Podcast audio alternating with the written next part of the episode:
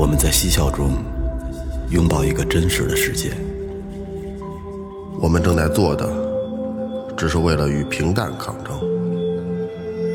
在有限的时间里，我们汇聚更多的思考。这是一个有味道的电台，我们叫它“最后调频”。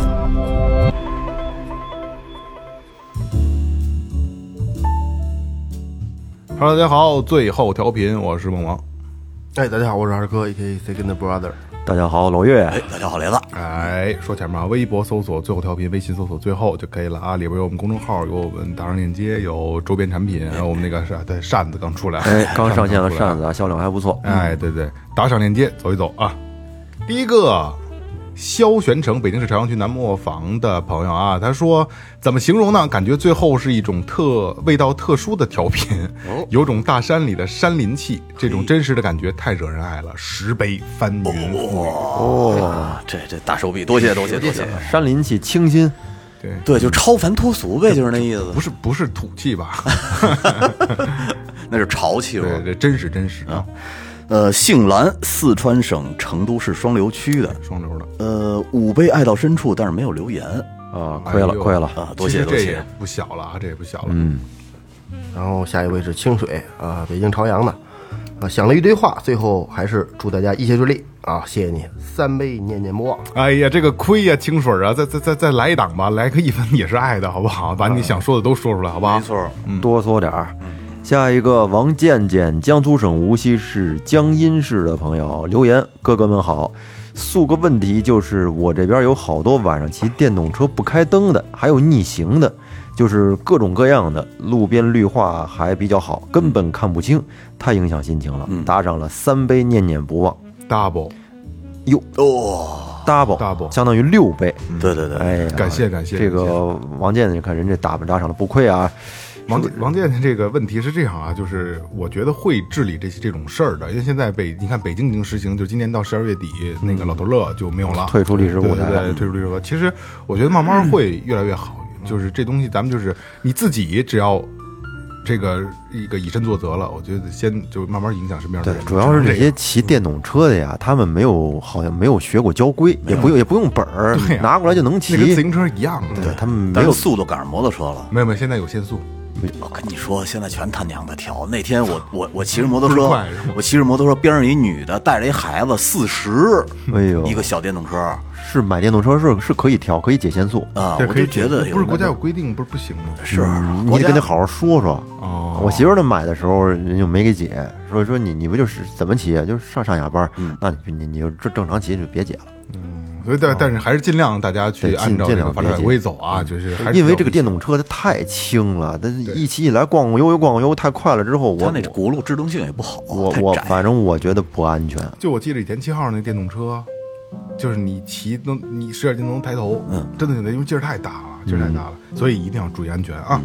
下一个吕春云，春云挺好听啊，这个名字啊，广州省广州市海珠区的朋友啊，什么都没说，三杯念念不忘，亏不亏？亏不亏？亏了啊！嗯呃，王汉本老朋友，老朋友啊，江苏省南京市江宁区的，呃，他说的就是身体健康。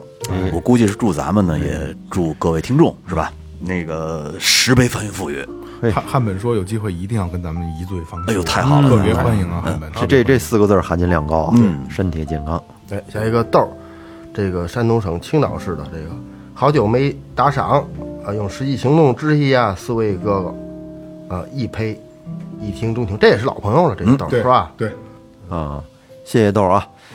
下一个廖强，广东省广州市海珠区的一位朋友，哇，这留言不少。嗯，刚听到几位哥哥的节目，还是一八年的冬天，哎呦，这时间挺早的了。嗯，也是啊、也是监狱风云入的坑，从研一到毕业，从校招到现在的单位老油条，女朋友都换了好几届了。但那么多年，每个加班的深夜都有最后的陪伴，经常都是打开最后播客主页，然后随机播放往期节目。加班到两三点，虽然加班很累，但是我还是非常享受这段时光。无人打扰的深夜，安安静静的听节目，画着圈儿，进入心流，不能继续潜水白嫖了。迟来的打赏，表达自己对几位哥哥的和几位哥哥和节目的爱，感谢最后那么多年的陪伴，陪一个从校园到社会的娃度过了一个最迷茫和孤独的夜晚。最后，祝最后越来越好，爱你们！打赏了十杯翻云覆雨，哎呦四份儿，哎呦，感谢感谢，这家伙，谢谢啊！你看这这家伙，真是这个补偿了，这是。这太补偿了，就是我们就是允允许白嫖的，允许白嫖，但是就是一分也是爱，是就是心意嘛对对对，全凭一分也心意啊是爱看个人能力这有点太多了，不合适啊。而且陪伴其实是相互的，我陪伴了你四五年，你呢也陪伴了我们四五年。对对，这是一一年一百块钱儿，这这是真够真够真够！一看来真是啊，老听众爱听节目，是因为平常人也不好好弄咱们啊平常也不说话，不是这事儿是这样啊，就是你刚才二哥那话可能糙啊，一年一百块钱，你去想啊，优酷什么爱奇艺这些一年才多少钱，对不对？嗯，其实咱就不少了，不少了，啊。是你看多多点像廖强这样的朋友，是吧？得了，谢谢啊！情到深处了，这一看那是。这就是，就也就是说，我们再见廖强要四年以后了，是吗？开玩笑啊！来啊，这个这个这个书归正传啊，今天这期应该挺有意思的啊。就是今天呢，我们把其实应该没人做过这个这个节目，其实说实话，心里挺打鼓的，嗯，因为我老觉得会不会就是不不不不太好这么做，但是我觉得就是不做不行，这是最后的风格，我觉得必须得做啊，骂骂这帮大傻嗯逼，对吧？逼们，嗯，这个这期可能标题大家没看出来怎么怎么回事儿，就爱听你胡说八道，对吧？爱听谁胡说八道呢？就是各种的专家学者们。没错，就是近几年嘛，尤其是短视频盛行之后，我们发现有很多的，尤其是开会的时候，会出现很多的提案，就专家呀、学者呀，对吧？然后这些提案呢，就感觉一点脑子都不动。不着调。对，因为我说实话啊，每每看到这些这些就是傻叉的提案啊，我都会想，是不是可能是我小市民了，没有想到这么多？不是不是，是吧？是所以今天呢，呃，我来给大家这个这个复述他们的所有的观点，然后今天咱们来聊一聊，看看你们听到这些观点之后是什么一种感受，好吧？行，来第一个。这这个名头我得先说一下，中国外汇投资研究院经济学家谭亚玲老师。嚯，谭亚玲老师怎么说呢？说他的提案是年轻人要放弃高薪职业，嗯，到赚钱少的地方锻炼自己。嗯嗯，这个你们怎么看？这不就有点像以前那个那个知青下乡似的那种感觉，学工学农，是吧？有点那个劲儿。就是我觉得是这样啊，因为就现在就是现行社会这个状态，大家就觉得必就是钱才是第一位的，大家都在拼了命的忙着去挣钱，是吧？哎，我觉得真是挺胡逼的。你说我妈跟我说，你你得好好学习，嗯，然后呢，你这个好好学习呢，就能考上一好大学，谁妈都这么说。是吧？考上一好大学，你这个你还得继续读啊，读硕士，读博士，最后搞个 MBA，然后呢，这个我好不容易搞到一 MBA 以后，我到这个公司里能挣不少的钱了，年高薪了高挣个几十万，然后你让我摊煎饼，人中龙凤了啊！你告诉说你你应放该弃高薪啊，应该应该这这艰苦一点儿。就是以后自己什么拍 vlog，我放弃了曾经清华的这个学业，我去工厂打工打螺丝，我他说八道吧。他孩子干什么呢？嗯，不知道吧？其实这个事儿，社会上我觉得就是不同阶层的人，他定有一定有不同，就是不一样的用处。对这种。你想这种这个高学历的人，他们到社会上，或者说是为国家做贡献啊，或者是进一些这个高精尖的一些企业，他们自有他们的用处。对。然后你像这种这个低薪，像低薪的是要去去劳动啊这种，这个不缺人。是啊不是不是不这个理儿不对啊。嗯低薪不是说不缺人，嗯，是首先说咱们国家这个人人人人口确实量比较大，人口嗯谁愿意低薪？谁都不想。对哎，谁不想高薪？对是吧？但是关键是到赚钱少，你要是刻意到赚钱少的地方 锻炼自己，这这有点出，这有点扯了就是啊，嗯！就是就是没有困难，给自己制造困难，制造困难也要上啊！不是说那个，其实体验生活人人这一生受苦不是必然，是因为你没法儿跨越过去。对对呀、啊，受苦这东西其实就是忽悠忽悠这个普通老百姓的一个特扯淡的话。高薪职高薪职业真不是说人人都能干的。你。现在给我个高薪的职业，我干不了，干不了根本干不了。干不了。而且说实话，这个整个社会。社会的发展是需要这些有能力、高薪的人去推动的，嗯，是不是？所以咱们就是干点这个这个力所能力所及的对劳动力类的，嗯，甭甭听这专家瞎瞎瞎扯胡说八道啊，胡说八道。傻逼，嗯。来，清华教授董克老师啊，有这个老师怎么说呢？说很多年轻人抱怨收入不足，其实就应该不足，不然怎么努力奋斗？就像女孩子没有好看的衣服才会想起去买。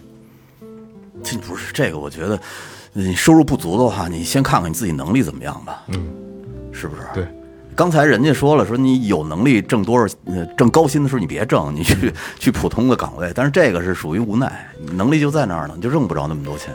大多数的这些这些学者呀、专家、教授啊，他们都是不站在他们聊的这个位置上去考虑问题。嗯，那那那谁都可以去考虑，想的很简单。瞎说，对对，他他不脚踏实地的来出从实际出发去考虑这个问题，张嘴就来，这个是可但是可这我还是我说，可能也有人的道理啊。呃，不，你知道这个呀？我我有一小点儿部分我是站在他这这个角度上的，就是好多人呢，好多孩子其实刚从学校出来以后，心比天高，嗯，他觉得自己一年应该进公司就能挣一百万，眼高手低嘛，可能是从这个角度出发来讲的话，说的倒是也也还有有点道理。是不是啊？啊，但是这事儿是这样，这是一个必然，包括我们四个人在内也是都觉得自己没问题。对，肯定会有一天，你看，操，我肯定删去，肯定都会想过这个，对吧？年轻的时候，但是就是我觉得这是一种需要磨练的一个过程，嗯，就是一次次的打击，让你知道，哦，我不是人中龙凤，我需要脚踏实地的一步一脚印儿。我他妈小时候就觉得我不是人，只有你能这么想，我真的我觉得蔫驴 我看着我我我看着这个天上某一颗星星，我老觉得那是我的家。我我小学的时候。来自星星的你，啊，就就是有那种感觉，我觉得我跟一般的人不一样。那会儿，其实长大了以后发现不是都一样吗？咱发现发现是狒狒，杜敏雷是吗？杜敏雷，杜雷，把那敏去了，杜雷，杜雷。哎来，还还要是说起这个收入不足，谁嫌自己钱多呀？嗯，对，没有人说对，没有人觉得自己我钱太多了，不是说因为我我太我钱多，太谁谁这时候这东西是欲望是没有没有没有够的，谁都觉得你自己挣的少，对啊，对，是吧？就像说放弃高薪，上一条放弃高薪职业，谁愿意挣低薪呢？谁不愿意一月挣好几万？那不那不这没招了吗？来，经济学家任泽平老师说，把国内的法定结婚年龄下降至十八岁，但是这个其实他有一个，他是有有有有意图的啊。他说这样的话，就可能会增加这个生育率。嗯，就可能年少无知了，你到就就一天没事儿就就就就就琢磨点事儿。我跟你说，十五岁就知道体外了，十八岁有屁用？啊对，是不是？对，而且你这降低到十八岁了，你觉得这人口的增长数就能上去了，是吗？就是这这事儿这样，就就是综合前三条来说，就有有你们这帮专家，这帮年轻人也不会去再去结婚生子，而且出生率出生率降低的话，本来就是一个必然现象，它是一个社会，就是整个社会体，也不是说社会体制，而是现在这个整体社会状态导致的。其实就是社会体制呢。跟体制关系还不太大。法定结婚年龄十八岁，这是刚高中高高三，是吧？差不多要上上高中的话，那就是差不多是高三。就是大学高三那交界的那个位置，是你这法定结婚年龄，你说这这结了婚怎么养家呀？干嘛呀？没有任何责任啊，感。他离离婚率也得也得也也也得往上，也对离婚率也对啊离得暴增离婚离婚率，这生育率不见得现在能增长上去离。婚率可能都百分之四十多了，还得高吧？嗯挺高的吧？挺高的。应该比四十多高嗨。那就是又上我好像看过一个数据特别高，我是去年查过一次，我记得百分之四十五点几。其实已经很高了，已经很高了。这是我其实我觉得这都是这都是正常现象，对，嗯是吧？你好一块儿，那不好那可不就是吗？但是十八岁的孩子现在懂个屁呀，啥都不懂个屁呀！就是还结结婚呢，还这个这几条，反正对年轻朋友都不是很友好。那要不说这些年轻的这个一些朋友们都不待见这专家们的这话呢，都不爱听。十刚才说到十八岁懂个屁啊！就是现在的十八岁的好多的孩子，好多啊！我没说说所有的啊，就有一部分孩子连人事儿都不懂。我跟你说啊，现在好多十八岁的孩子裤衩还让他妈洗呢，不新鲜。我七岁还是八岁自己洗裤衩了，我妈就让自己得洗内衣裤，我说好，然后就开始自己洗，其实也洗不干净。嗯但是我我洗完之后，我妈可能都会给我，但是有那个过程啊，对有这个过程，而且你分担了家庭的劳动了，相当于对对是不是对？现在省事儿了，不穿了，弄一小洗放弃了往里扔这。这这这，嗯，他懒懒得洗了就。那几个老裤衩儿，都包浆了是吧？还想出来几个这么多年没买过裤衩啊，小时候那都是上海第二棉纺织厂的，上面带花儿的白裤衩。对，说人家前头你看都是白的，我这前头黄的。哎，其实也咱咱聊偏了啊。其实小的时候你去想啊，那个时候的裤衩、秋裤啊、贴身内衣裤啊，是舒服的。对，现在的你说虽然说你再贵再好，牌子再亮，是吧？不是那么回事儿。不是你那会儿的弹力还差呢，就那松松垮垮对，的松松垮垮。就那两种色儿，对，而且我那会儿我记得穿那萝卜裤的时候，只要穿上秋裤，那萝卜裤型儿就特难看。为什么呀？它那秋裤本身就肥啊啊，对对，以前秋裤肥，对啊，对，不是现在这啊。不不紧身，穿上以后，哎呦，我怎么看那型儿都不好看。所以我最期待的就是春天把那秋裤一脱，嘿，嗯，静电要来了。对开始裹腿上了，赶紧拿拿自来水往上特别痛拿自来水上抹抹两把就行了。哎，下一个，下一个比较有名的了啊，比就大家可能都比较熟知的啊，全国工商联常委丁佐红老师。嗯，丁老师说，六十六岁到七十九岁仍是中年，要鼓励六十岁以上这 这个中老年群体再就业。嗯，这就是可能大家比较常见的这个了啊，就是某音上每天都有人骂的那个，就是就是他啊，这个就是特混蛋，就是当时出了一系列的这个就是。类似鲍曼一样的东西吧，就是六十了，我送完孙子了，我要去上班了，就是吧，就是这个有这么一套。他说他这个他说的是鼓励再就业，其实我觉得这帮人要有点要能有一个有一个什么什么机构让他再发挥点余热，我觉得也行。你要比如说那个。就是比如说您搞学问的老师退休以后，你你你没事辅导辅导辅导孩子，辅导别人家孩子什么的，对，老师这些都是可以的，但是你大多数，其他的。工人啊或者普通的，大多数还是就业比较困难。二哥，我跟你说，再就业的目的你知道是什么吗？给他们找点，就是得得看他完全看自愿。养老保险，对，再就业是为了让你继续有地儿帮你给交这个保险，对养老保险，你知道吗？因为现在已经亏空嘛，就是养老保险已经不足了嘛，就不已经交空了。现在不是已经这种状态吗？所以他要接着来吧。老人多，年轻人少，这话让老年人不爱听。而且失业率又高，现在不是这个，不是说老年人不爱听。那比如说啊，让咱们也不爱听，也就是说咱们的父母这一辈儿，好了，突然要要继续上班了，嗯，你能接受吗？那天啊，他要是愿意的话，我觉得行。愿意，我愿意给我爸妈愿找事儿干愿意可以。我我我这现在不是迫于无奈这是二哥，这是俩概念，这是俩概念啊，就是他他愿意，那当然我们也愿意，对，但是他是迫就是就是迫于无奈。对，哎，就是延长到你要想七十岁退休了，啊想退那也，但他这里边没说延长退休的事儿，呃，其实他这个是引引的就是延长退休，呃鼓励，他说是鼓励再就业。嗯，呃，对对反正就是你别闲着，别看孙子了，那意思是。对对对啊，没人看孙子，然后还想让我们十八岁就结婚啊，对啊，啊，是不是？全是坑，全是坑全是坑啊！我们这这这老头老太太都上班去了，然后这孩子谁看啊？十八岁结婚不让我们要孩子，我操，真香啊！对，这是如果说父母那辈儿愿意干，那这是支持的。但是说如果说你强制的，你你得你得工作，你退休得延迟，那不行对这不行。对，还是自愿，就鼓励自愿性的。这是两个板块，两个板块。就是什么体质了都，那这这什么岁数？那天看一个什么那个文章啊，说说，假如说有一天人能活到一百五十岁的话，你结婚年龄依然是在二十多岁、三十岁，相相当于你要跟那个人一块儿活一百多年，是吧？多太痛苦了，是吧？别变老行，要是说变当然会变老，老了都不行了，那个会变老，嗯，就相当于你二十多岁结婚了，三十岁结婚了，你跟你媳妇儿要共同在一个屋檐下生活一百一百三十年，人生就那几十年，你没必要为难自己。给谁哄的？那个北京大爷就这样，就就有怎么着？就除了吃这种话，整天瞎鸡巴给给谁挣呢？嗯。那我觉得这个这事儿这分怎么讲？你看你想得开，想想得开，嗯，你要想得开，琢磨的明白，嗯，我觉得这好多的事儿就不是事儿。你这文我文无所谓，嗯，那就那就完全就可以。岁数大了，我就是想跟我们家孩子看孩子，啊，对呀，我都可贱了，我觉得我。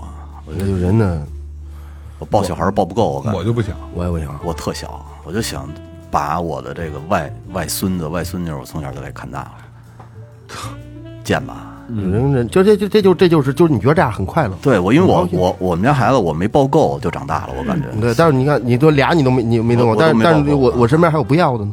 对我身边有两个现行的例子，结婚好多年，不就我以后打算身边有不要孩子？就丁克，我身边也有，对，就这这这这种的。他当然他他这种人也也也也有他的生活方式，也有他的，他也很快乐呀。对对，也也有也有他的，就是这是他想要的。对，因为每个人对自己选择自己的生活喜欢的点不一样。对啊，经济学家许宪春老师，他说，就这是比较近的了啊，这是如何解决疫情影响下的普通人生活难题和收入减少的问题。第一，可以用自己的私家车拉活；第二，可以把自己闲置的房子租出去收房租。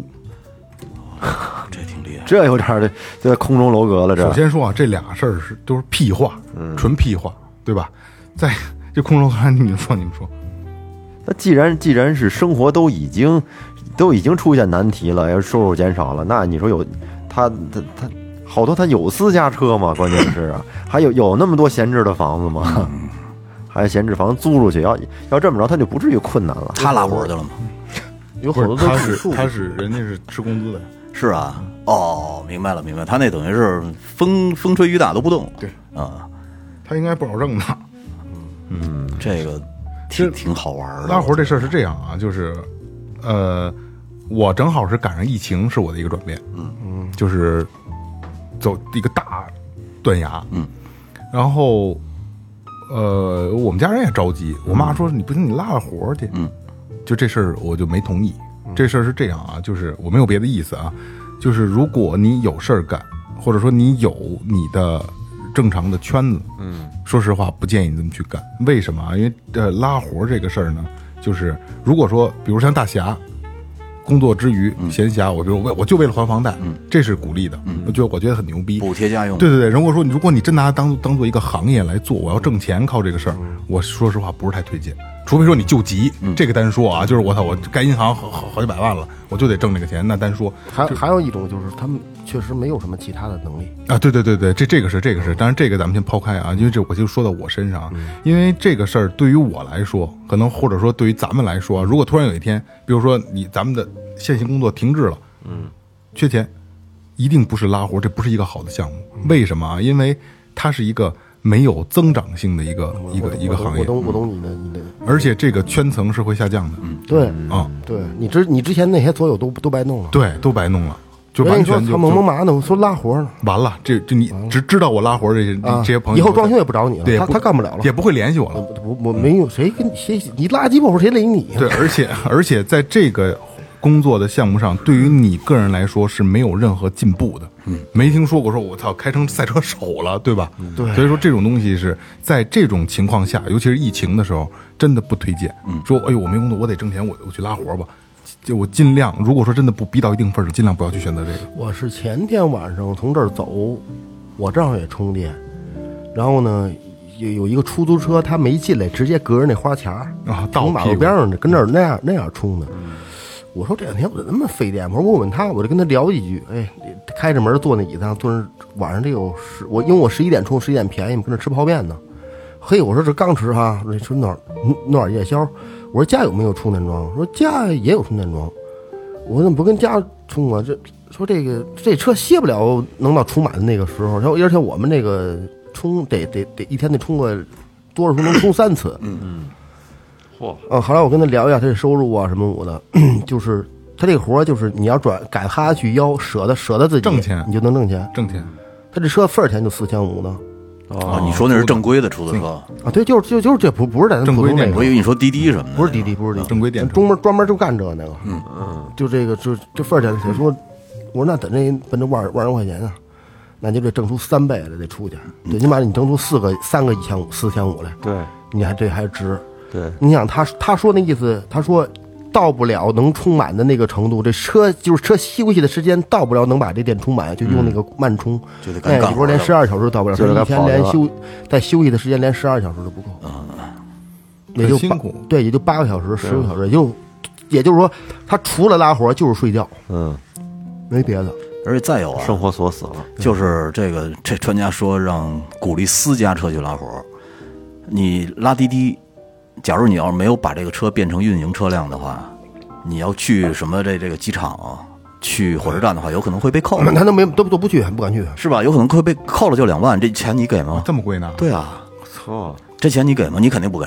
OK，那你要不给的话，那你说，那我鼓励你啊，鼓励你把它变成运营车辆，变成运营车辆以后，这车十五年强制报废，人没车开了，你给买车吗？所以说专家是不站在角度考虑问题。是，还有说刚说到这个疫情啊，我我提两嘴，我我就记得之前疫情那会儿有有不少的专家说了一些话，你像有人说这个新冠阳性患者当中，无症状感染者达到了百分之九十，轻症和无症状感染者达到了九十五以上。这个数据我但大家等疫情过去之后，我相信都都已经挺明细了啊。这个潮水一退，这谁在裸泳也都知道，光着屁股哈。还有像专家说啊，莲花清瘟对于治疗新冠啊症这个症状非常有效。嗯，哎，还有说这个新冠的病死率百分之零点一，相当于季节性流感啊。这都这不都是专家张嘴就来吗？不知道数据从哪儿来的哈。好，这个就说到这儿，这个这个这个咱不说不往他们不说了深说，咱也别深说了。对对对对对对，反正反正乐反正就有那么个话。对，听乐。这个东西吧，就是我觉得就是嗯在这期这个这个节目里边啊，就是岳哥，我觉得插在这儿特别合适。为什么呢？就是这个真的不多说了对，就是公诸公公众于世的这个事儿已经啊，就大。家都知都知道这三年真的是太无聊了，心里明镜儿啊！我跟你说，太他妈无聊了。干嘛呢？这三年 来吧，下一个又是经济学家啊，宋清辉老师。哦宋老师说，中国人的假期太多了，全国法定假日和周末休息日加起来，一年差不多有三分之一的时间都在休息，严重的影响了经济的发展。建议假期减少一半儿。虽然说啊，我们四个人对假期是没有什么太大概念太大概念，但是这个宋清辉老师，我只能说，让你妈了吧，应 他说的这个假期，他是他占了一年大概三分之一，他好像是把双休日也都算进去了。对呀、对呀、双休日算进去之后，算下来确实是一百多天。嗯双休日加上一些节假日，但是双休日它不属于节假日啊。你知道他不应该这么算，嗯，他应该怎么算？说这个，你这人连觉都不应该睡，是吧？你是睡觉、吃饭、拉屎，这全占工作时间啊！你睡什么觉啊？人有恨不得一半的时间都在睡觉，别睡了。那个，我觉得他这个就是双休日，最早还有那个大礼拜、小礼拜啊，单休，啊，一开始就是礼拜六的下午还放假呢。对对对咱们小时候上学最最开始就是周日一天，对，就放周日六下午，周六下午，周六下午我没赶过周周日一天的时候，周六下午，然后有大礼拜、小礼拜，大礼拜是礼拜二、礼拜二，小礼拜就是礼拜六下午放。嗯，嗯，不知道你我我知道不知道你们那种感觉什么？我在我在学校里那就咱甭说工作啊，咱就说上学这感觉就感觉，就是礼拜五就是我的巅峰，嗯，不是我说的巅峰，是我能承受能力的巅峰，极限，极限了。嗯不能再学了。明天说鸡巴什么我也不想来了，我从礼拜二往后就开始待不下去了，嗯，就他难受了，开始。三四五，终于到礼拜六了，就终于熬到。要说礼拜这这这礼拜六有什么事儿，上哪儿上学或者活动什么，我就烦的他妈。都不行了。对，你不进班城，开运动会不进班城，礼拜六说上哪儿瞧瞧电影或者有什么五四青年节的活动，那 OK 行。嗯但是你要让我上班了，我，OK，我可能就就就就不去了对，对，或者说去去我也没有没有好好的这个这个状态啊。对对对，他还挺这还其实挺科学的，而且我跟你说，这个四十小时工作制其实是是人类社会发展的一个标志。这不算什么标志，我觉得是，这不是就是你让一定不是标准让人在呃工作最短的时间内创造最高的价值。我跟你说啊，就是大但是但是你听我说啊，这个这个是人欧洲那边开始一这个点点四十四十小时工作日啊，就是这是一个伪命题。为什么呢？啊，就是尤其是这次疫情，嗯，都停了，嗯，停了之后呢，其实远程办公，远程办公什么德行，大家心里都清楚。所有听友朋友，包括咱们都都明白怎么回事。尤其是咱们很多有这种这个这个这个过程的这个听友朋友啊，远程办公更多的其实就是你在休息，虽然你也在工作，嗯，但是你的心情是是舒畅的，对吧？再一个是说实话啊，远程办公，你可能天天不用去，可大概有里，尤其是上海那边两个月、三个月的时间，你什么活也没耽误，而且每天休息的时间还很足够。就耽误的多了，那你你不知道，一点儿都不耽误。跟你说吧，我跟你说一点儿我我身边一年赔二百多万的，现在我这群里边两三个，我跟你说，远程办公一点儿都不耽误，一丁点儿都不耽误。分分分分行业，分呃行业。分分对，只能是分行分行业那那你要这么说，那疫情这个你不远程办公，让他去干，咱该该不说赔还赔咱。不说疫情，把疫情已经抛到一边了，咱们只是指正常生活中的四十小时工作制。嗯，你相对以前咱们每周只休息一天来说，那是不是进步了？最早以前咱们只是周日休息啊，四十小时工作制不是为什么这么奴性化呢？四十是是是合理的，为什么这么奴性呢？因为现在我把工因为干完了不就完了吗？因为还有九九因为还有九九六呢。有老板等着你呢，你每天上不过八小时，老板不让走啊，这就是老板最底最最大的一个底线。说实话，就这三年，可能是这正经，咱就是在我还只能因为只只有疫情才出现这种情况了啊，远程办公这个情况，咱我只能拉回到这疫情来说啊，我没有觉得说我身边我听到说谁这个让我哎呀效率太低了，没有，极其支持，没耽误任何活那，你一小部分，那出差那些怎么弄啊？那没办法呀。就是啊，所以说不是你那这东西仅仅是一小部分人。这东西是这样啊，就是因为只能因为只因为疫情是它是在的，而且这个情况只在疫情当中出现了。所以是特定特定情况下、特定时间内的，也就是说一个一个问题。疫情当中，大家还在上班，该赔两百万还赔两百万。不会，我跟你说，你耽误活了，那你没看着，你看着的只不过是没耽误活了。那你看，你还说的是不是今天还这这刚才这个话题是什么？我没听见。节假日雷哥说嘛，四十小时是人类发展的是比较完美的，这个不是完美，我觉得是比以前合理的比以前一周休息一天，他现在发展到一休休息两天呢，是一个进步，相对于社会来说。然后你说四十小时工作制是，他说他说四十小时工作制是这个哎是好的，这这这太奴性了，这个东西，这我觉得啊比以，前那个四十八小时工作制，因为我也就是我也干过买卖，就是我只我对员工的要求，哎呀，我也没有什么资格说没赔两没赔两赔两百万，就是你把活给我干完了。就可以了，因为说实话啊，我那个时候我也看过很多的书，就是大家就是都在讲所有经济学的时候，包括这个怎么用人，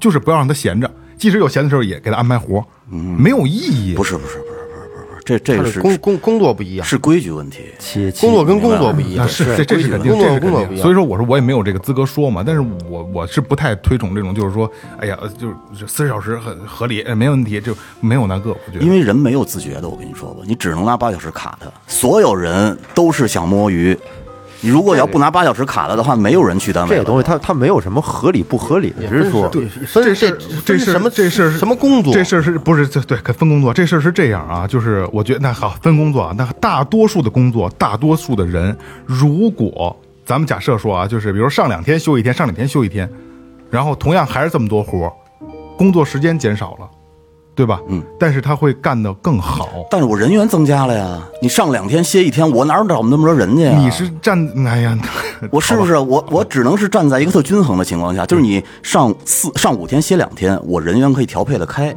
我就不用那么多人。但你要上两天歇一天，那我还要补充人员进去啊。就是为什么会出现“摸鱼”这个词儿？嗯，就是我觉得啊，可能我说的我也不权威啊，就大多数人都是这样，都会去摸上班去摸鱼，一定会去摸。谁会说在这四十小时里边，四十这四十小时开始了，我就疯狂的就在工作？没有没有，对，所以就拿八小时就够了，就是八小时之内有你休息的时间，有你摸鱼的时间，就 OK 了。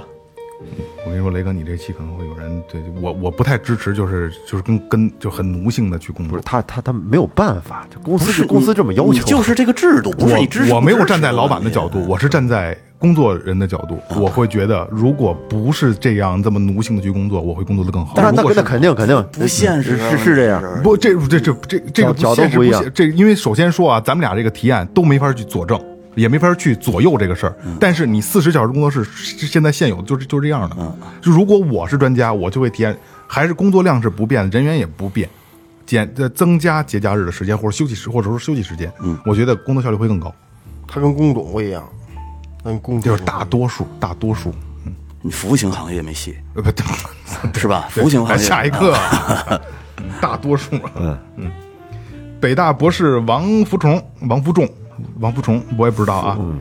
他说，农民不要用收割机收麦子，会污染环境。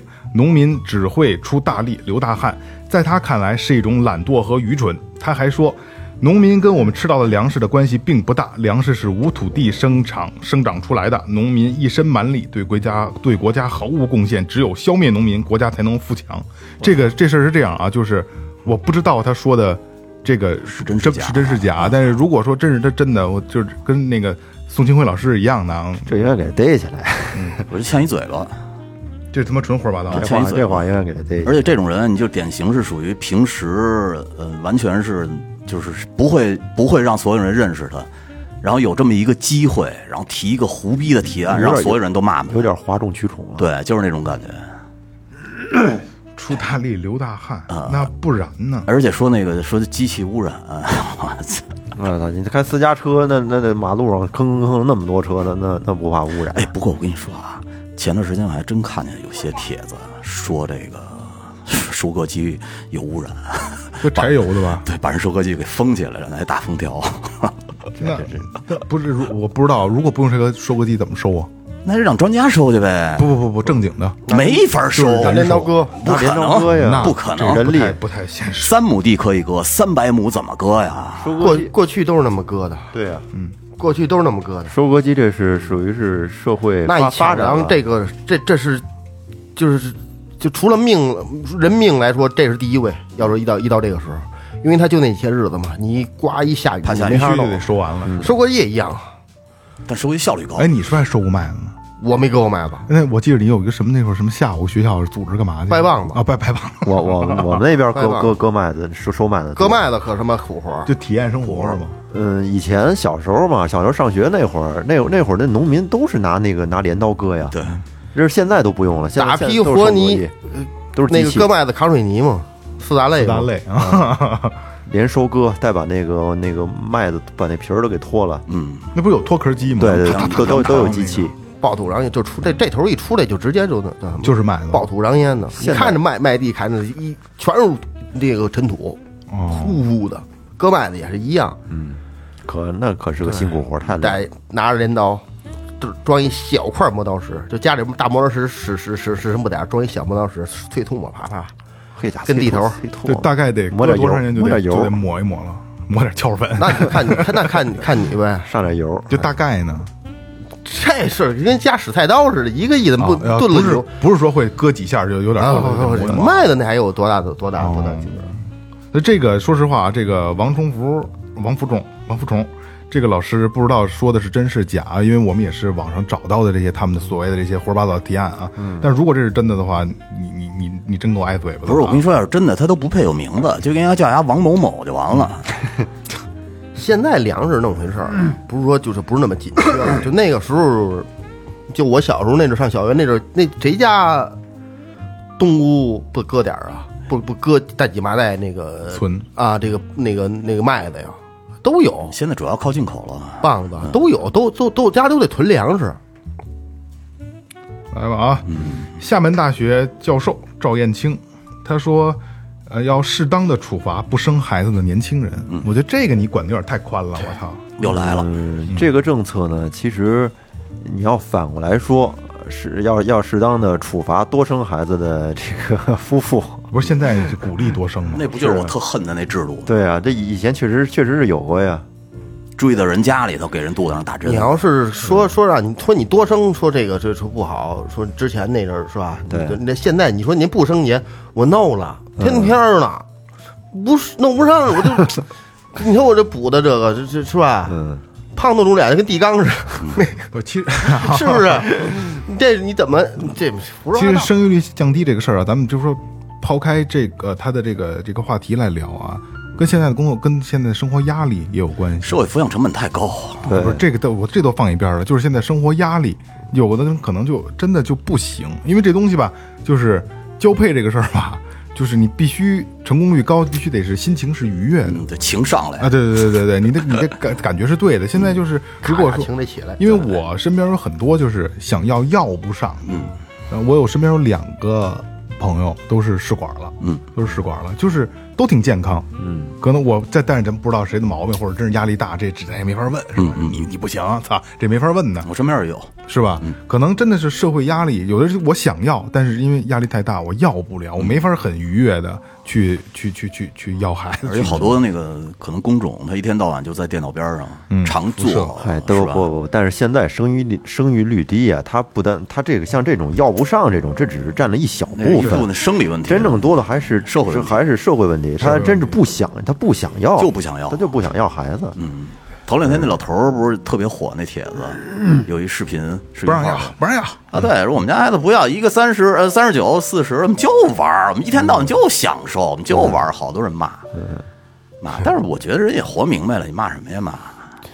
爱爱爱爱咋就咋地。爱你什么事儿呢？是啊，是对不对说啊你那嘚儿能蛋疼呢说你也不让你你也不让他们要孩子呀，这不抱隔辈儿人啊，那无所谓，抱什么呀？人家玩儿的高兴着呢。对你管着吗？其实我是特别支持父母，就是不管我我我儿子，嗯，因为我跟我妈今今天晚上他们就走了，去玩儿去了。然后昨天特意给我打电话嘱咐我，我们那个呃七号就能回来啊，不耽误宇哲这个放假。我说你们踏实玩，你们不用考虑这个。我说那哪行，我得我们都卡好了，我们这个回头还都带孩子呢。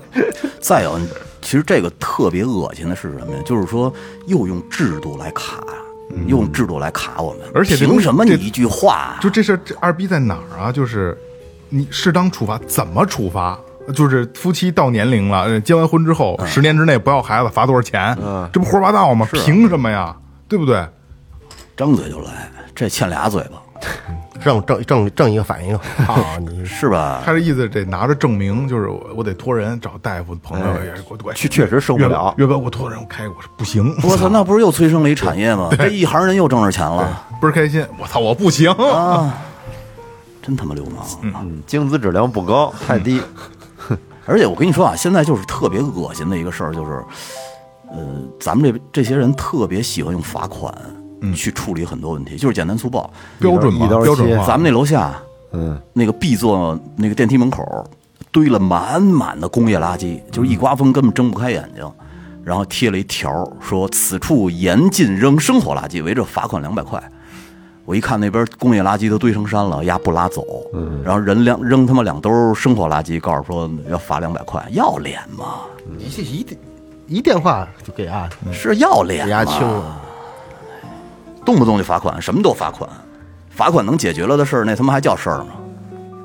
哎，经济学家陈浩他说，国内家庭平均总资产三百万是正常的，现在谁家还没有个五十万的现金呢？哎呀，看来这个这个谁家生活条件是真不赖。哎他没看见那个大凉山，人那边这个年收入蹲两地也吃饭。两千块钱，一家人年收入两千块钱，他没看着。就是我就我觉得这种专家就是你的脑子在哪儿？而且我跟你说啊，现在好多呃，这个有贷有房贷的人都是负资产，他外边那两百万还不完的话，他手里有五十万也不是他的，对啊，是不是？我的钱都不是我的。就这就是就就我觉得像这种专家啊，就是应该去国家就就是专门成立一个部门去查一查，就你们家那这么信口开河的时候，想没想过你们说那是人话？不是，应该查一下他的资产。对，就是查嘛，是吧就是查一查嘛，就这个你对五十万、三百万都这么的轻描张嘴淡写，闭嘴，家里五十万现金。哎呀，那是不是 有点钱啊？你们家钱太好挣了。啊、然后还有一个特有意思，就是有时候跟这个呃外地的朋友聊天儿啊，跟你们北京人比不了，你们都有钱，我们也没钱，我们也没钱，是一样的。这边是是房房子值钱，但是房价高啊。对，房子值钱，但是说这能有多少钱呢？对，我我我这次在万宁的时候，跟那个楼底下一大姐聊天儿，说说这边消费低，然后呢，那个你们北京那边挣的也多，然后消费也也也不低吧，我估计。然后我说我说我们那边啊，平均工资，一般老百姓的平均工资可能也就四五千块钱，五六千块钱。五六千块钱，然后他就不信啊，说北京不可能吧？说我们这边也差不多呀。好多都觉得北京消费高，其实啊，差不多这真生活从生活上来讲的话，差不多。他是觉着北京收入高，生活不，他觉得北京所有人恨不得这个一个月都得一万块钱。这就是我跟你说，就是我觉得有一方面啊，就是这个某音有很多的这些二逼的北京博主啊，就这这这您你这叫一个地，你地道你妈了个帽地道，有你什么事儿？什么时候给你露出来了？我操！但是大北京人爷什么都不北干北京人北京人真不那样啊！北京人真不那样。就是都说啊，你们北京人有钱，然后我说，哎，我们都我说咱们都一样没钱，你们卖套房值多少钱呢？卖不了啊，卖了住哪儿啊？卖了住哪儿啊？卖了是北京房值钱，对吧？卖了住哪儿啊？有个三五套的行，你就家就家里就就一套，你房子你卖了之后你不得买呀？是啊，其实有的时候吧，就是在北京生活，可能真的不如到二三线城市去生活。多少？我跟你说，就是以前你像北京二环里那些这些那老人，奋斗一辈子，单位分一套六十平米房子，你说卖是值一千万，卖了人住什么呀？二环里一千万可得高，就是一千万得高。因为房子也小嘛，也挺好，卖卖了之后上郊区买啊。那你生活圈子就变了，对，是吧？他还不愿离开那地儿呢。嗯不是这二人家觉得是这这二环二环里是有光环的，对，这个是不一样的。要不我那会儿一上学的时候，在我们班，人家张嘴闭嘴就是哎呦，你昌平来的，嗯，那一出来之后，感觉低人一等，就就跟二哥说梦梦拉活去，那那感觉似的。哎，我反正我跟你说，那些那些孩子就是这样，因为动不动就是新街口啊，这个后海啊，全是那片儿的，哎，人就觉得哎呦，昌平，你这坐车来，你还走高速，哎呦喂，真够远的。啊，上上学还走高速，我我下礼拜我带两盒红梅啊，对没有？带两盒红梅就是你干的事儿是吧？啊，其实就是有好多本地北北京本地人都还有这种观念，就是我到现在我有我有个哥们儿都会说，哎，你们这儿消费低，你妈你是没脑子吗？说哪儿怎么着？说咱们这儿消费低，还是还是消费低？我哪儿是哪儿不哪儿高啊？对呀，就是他就是这种没脑子，他就他是哪儿的呀？这这四环里的，啊，是消费低，嗯，你们那儿还是消费低？是玩的少不是？不是你，其实你严格也没没那些可玩的地，可花花钱的地方，咱离那什么。那个这这这这屯儿啊，那那鸡巴那什么的，这酒吧的地方，那个什么位，这鸡巴似的，咱离着还远不是也？去不上你其实就是说也是，顶多鸡巴捏会儿脚，对。唱不是你唱会儿就照下歌正常的，你知道你正常老百姓就吃穿而论，其实全国都差不多。对，但而且距离越来越近。但是呢，你最大的一个问题就是北京的居住成本太高了。我假如我我媳妇儿他们那边山西租一大三居一层的，呃，出门就是中学，嗯，三百五一个月嚯，啊，然后而且你还可以这个季付、年付、半年付随便。我这十几万、二十几万买套楼，嗯，就鹤岗买房那不就是吗？是太便宜了。咱们这边行吗？你现在在咱们这个边儿随随便便六十平米的也就三千多吧。所以说成本高，就是一个是就是那个房价，再一个租房房租贵，对，就是还是生存成本相对高，但是你吃穿这块儿还好。都一样。其实这个说到这儿啊，就下一条又又能跟这个又合并到一块儿。嗯经济学家李建革，李建革，李建革说，我们不能提高劳动者的工资，老百姓的工资太高了，要降。嗯。嗯，其实不是的，就是就是是这样啊，就是可能呃呃，这个这个外地我不知道啊，咱们咱咱们就说咱们以北京出发啊，刚才说了，生活成本太高，出行成本包括这个通勤成本都高。我有朋友说需要每天坐地铁，可能需要花个二三十块钱，嗯，是吧？差不多吧，差不多。不吧，二三十块钱再加上吃饭，可能呃来回呃加吃饭，加上可能买个饮料，买个100块钱。啊一百一天一百块钱的成本，一个月就是三千。对，但是说实话，我有个朋友在一个很不错很不错的国企大单位，一个月八千块钱，挣得多吗？不多，而且他还是个小偷。哦，嗯，咱甭甭管说人别的收入啊，咱们就说工资，其实挣得多吗？实际上八千块钱，我个人觉得啊，就是很很很正常，这个价格在北京是很正常的。当然肯定有啊，就一定有听众说，哎，操，你们这你们眼睛光太窄了，挣三万那个我也认识，嗯，我就认识那么那么几个。挣三百万的我也认识啊，对对对，我就认识那么几个，对吧？但是有几个一个月挣二十万的我也认识，是啊一一个半个的。然后挣三四万的，挣五万的我也是一个半个的。但是大多数的挣多少钱？五六千块钱的多。哎，八千一万的就这样啊，也就这样了，真的就别别那网吧还现在还不赖的了。而且我跟你说啊，就是四五那那四五千的，我一哥们儿在丽都饭店，嗯，五星的了，现在升成五星了，他干了快二十年了，一个月可能可能连六千都到不了。干二年，现在是是什么职位？呃，我现在也不是主管，但是他干洗厨房，他干爬房。哦，那你按你你在厨房里边五几千块钱，我跟你说，这五星级六就是现在四星级、五星级的饭店，不如小的西餐厅挣得多，特是啊而且特操蛋的有一点啊，就是你干到九年的时候，他干到九年的时候呢，就跟他说，呃，要不然我给你一万块钱，你就走吧，嗯，我就不合同不想跟你签了，因为当年是到十年以后就要签无固定期，嗯，要不然呢，你就是重新签合同，你你再来一十年，对你提交一个辞职报告，然后你重新签合同，我告诉你，特别恶心，三年就鸡巴走了。又那你就回去了。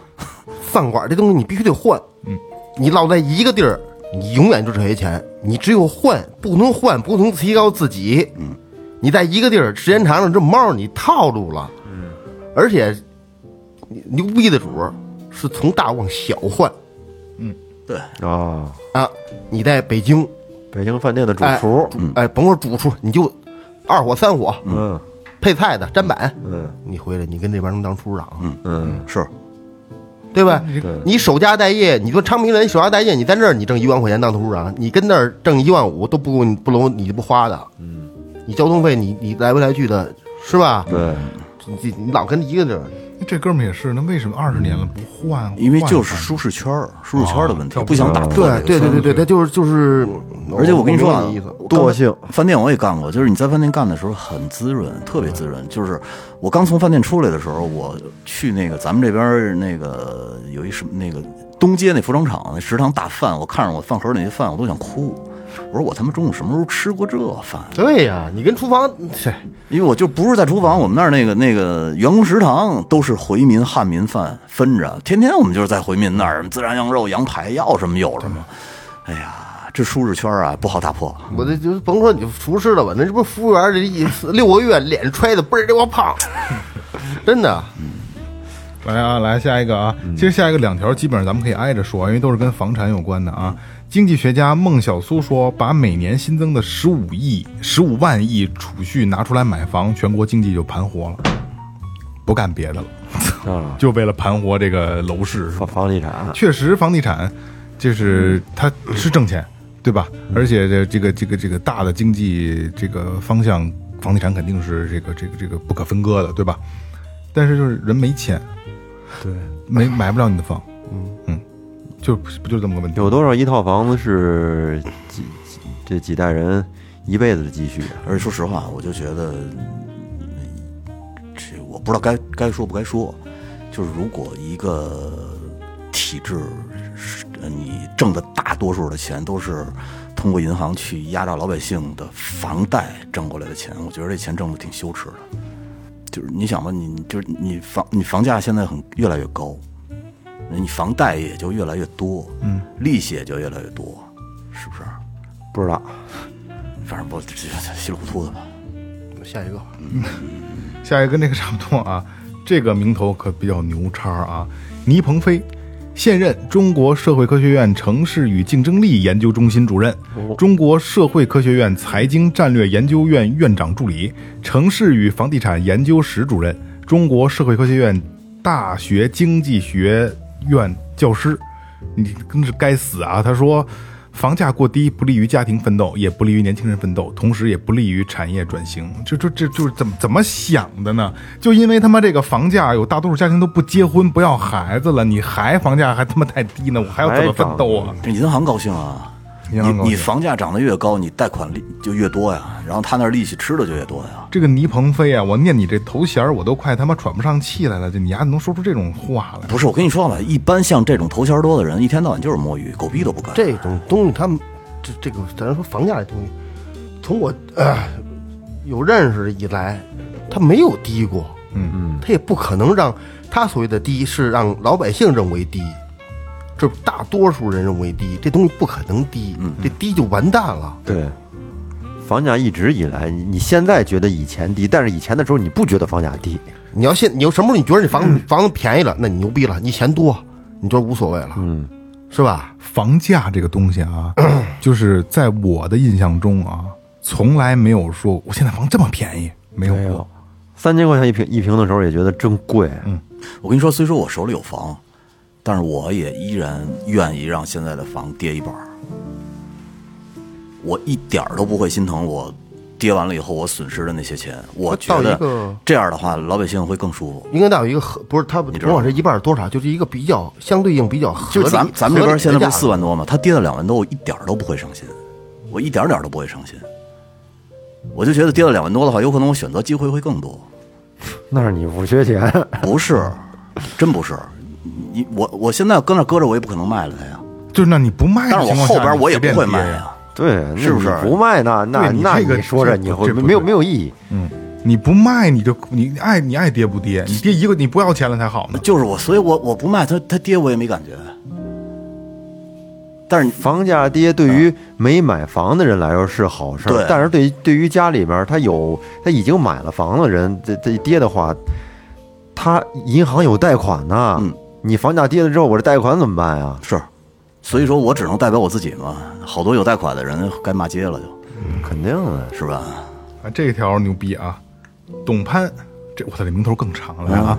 经济学家，二零二二零零三年于中国人民大学经济博士学位获啊获得据中现任北京师范大学管理学院教授，北京师范大学房地产研究中心主任，土地资源管理管理、政府经济管理两个专业博士生导师，兼任东北大学、青岛大学、贵州大学教授，以及民革中央委员。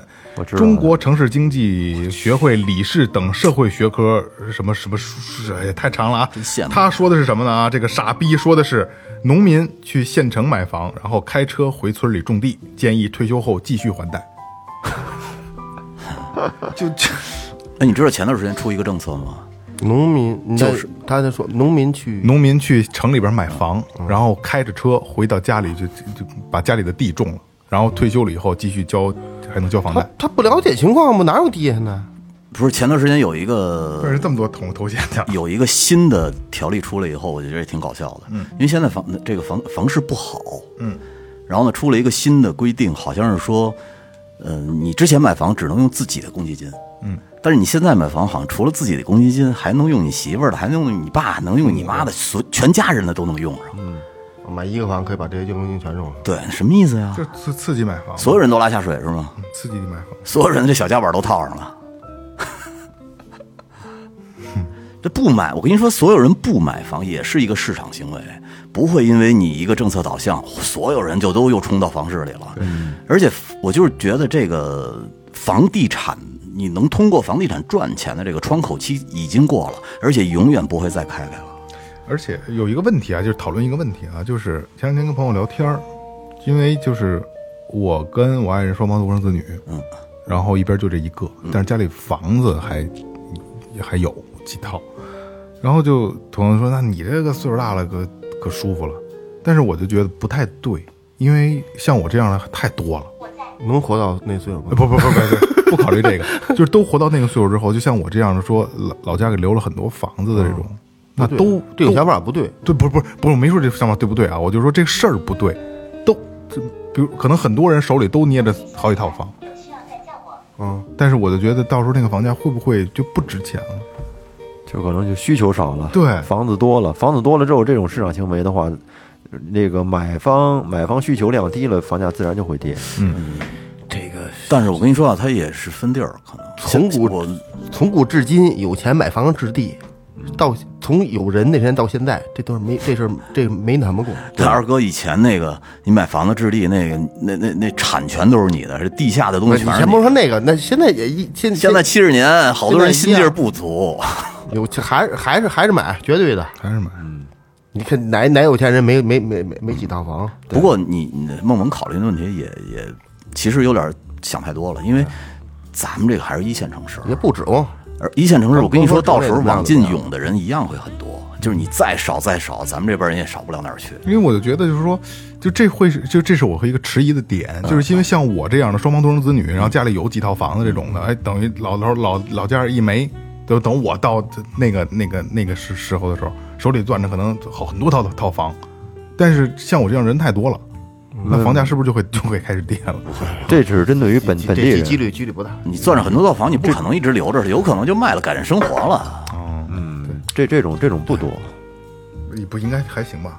嗯其实不多，不多。啊，其实不多。不是，那在整是因为你们你在整个北京，你整来北京的，就是说很多很多人来的，在整个大范围来看的话，这种这种情况应该是不多，不是那种就是占了很很大比例的。嗯我操，嗯，来下一个，嗯，黄有光，汉族，四二年出生于马来西亚，祖籍广东潮州，华裔经济学家。这个是，这个是说实话啊，我 我觉得是今天唯一一个就是咱们可以就是笑看的一个东西了啊。哦他说的是一夫多妻制是解决我国男性超过女性的方法。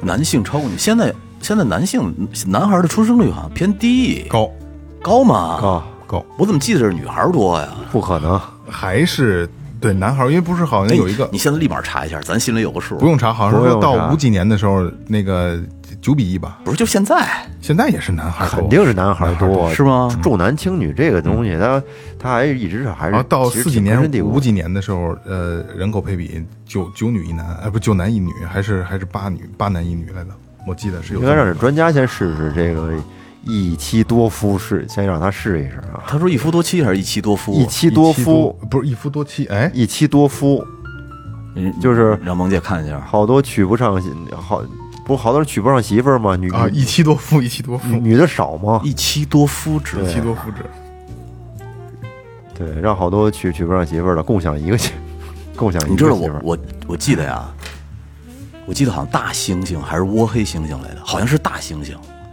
之所以大猩猩它那个种群能特别顺利的繁衍，就是因为它是一夫一妻制的。嗯，它能认识这个孩子是谁的，它能认识自己媳妇儿，它就可以最大程度的保护孩子和媳妇儿。嗯，然后它这个家庭就相对稳固，而且你就相对于你就更好的去去繁衍你的后代。如果你连自己的孩子都不知道是谁的孩子，我凭什么要养育你啊？对嗯，这倒是有道理。是不是？我我操！我这一夫多呃一妻多夫制，相当于这一个媳妇儿可以娶他妈五个老老公。那我们谁奋斗啊？那这孩子是是到底是谁的呀？我操！这挺牛逼的。不过说实话啊，这哥们儿有这想法，弄不好是一绿奴。我告诉你吧，丫就是觉着我操，这满脑子都是自己媳妇儿跟他妈五个爷们儿呃这个躺在被窝里那场景。这个 就是今天这个这这个最后这一条啊，是唯一一个说是可以戏谑的聊两句的啊，因为其他真的说实话有点缺心眼儿，太缺心眼儿了啊。而且今天听完今天听完这期节目呢，大家也不用说可刻意的去找专家都说过什么，基本上涵盖了现在能让你相对比较生气的所有的这个专家言论了啊，而且是能流流出在外的，因为我发现很多东西是。不行的，不让复制啊，不让转转发呀，这都都是这样的。再有前提就是希望能大家能听到这期节目。对对对对对，希望那个别出岔，别出岔。其实我觉得专家呀，他能说这些话呢，我觉我我老觉得背后应该是有利益链条，因为现在你说这自媒体时代，流量就是钱呐。嗯，他说这种话，其实他自己不知道自己是瞎胡扯吗？有有可能是就是哗众取宠嘛，哗众取宠，是是博博取眼球、博取流量，嗯或者说是和平台，或者是有有有一些私下的一些东西，我不这个不太清楚啊。嗯就是流量可以有，但脸可以不要。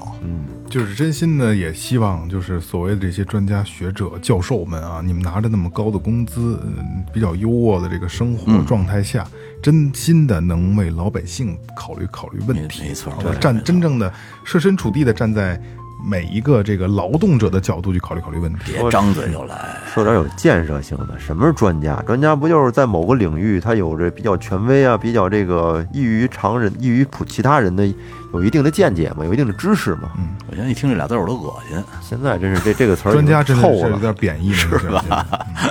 这个我也没法这方面的专家，嗯 行吧比，如说，你看这个，不，哎，你看这个，这个是咱们装修界的专家，嗯，这个这个是咱们变变态界的专家。这个专家真不敢当啊，就是一般怂人真干不了专家这个事儿啊，这个心理心理得比较健康对，承受能力得强。张嘴就来。但是说实话呢，你反过来说又想当专家，因为感觉他们的经济都特别好，是吧？财务自由啊对，财务自由了。行吧，这里是最后调频，感谢每一位听众，拜拜。嗯，拜拜。拜